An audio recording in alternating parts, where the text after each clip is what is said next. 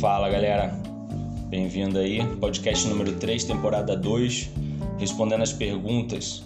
Como faço para escolher a minha ZP no dia lá da que abriu o edital no processo seletivo? Vamos lá, eu tenho três maneiras, né? É, na verdade, eu acho até sequenciais é, de como você deve escolher, né?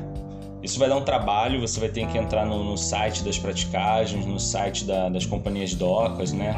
De cada ZP e você vê a movimentação da ZP. Então você vai entrar no site da praticagem, vai ver lá, sei lá, uma semana, né? Você pega assim uma semana e observa o número de manobras que está tendo lá.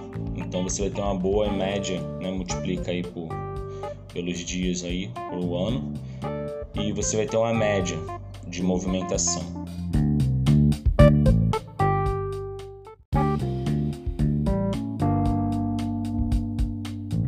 O segundo item é a diversidade de navios. Então, quando você olhar a movimentação, você vai ver que tipo de navio é esse. Se ele é um navio cargueiro, se ele é um conteneiro, se ele é um navio tanque, se ele é um navio de passageiros. Isso você vai é uma diversidade, né? Porque tem muitas EPs que elas são mais focadas em containers, então tem outras EPs que elas são mais focadas em navio de gás. Então você diversificando é mais é mais fácil de você, é melhor para o prático, né? Porque você tem todo tipo de navio é, entrando no, na, na sua ZP.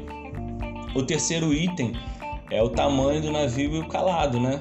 Então você quando vai olhar lá você vê o calado máximo permitido para aquela ZP, isso deve estar tá lá na NPCP, você vai ter que olhar na NPCP de todas as, as praticagens. Como eu falei no início, isso vai te dar um certo trabalho, mas é a melhor maneira de você não errar lá quando você for colocar a seleção das vagas disponíveis por praticagem. Então é isso, galera. Espero que tenha ajudado aí.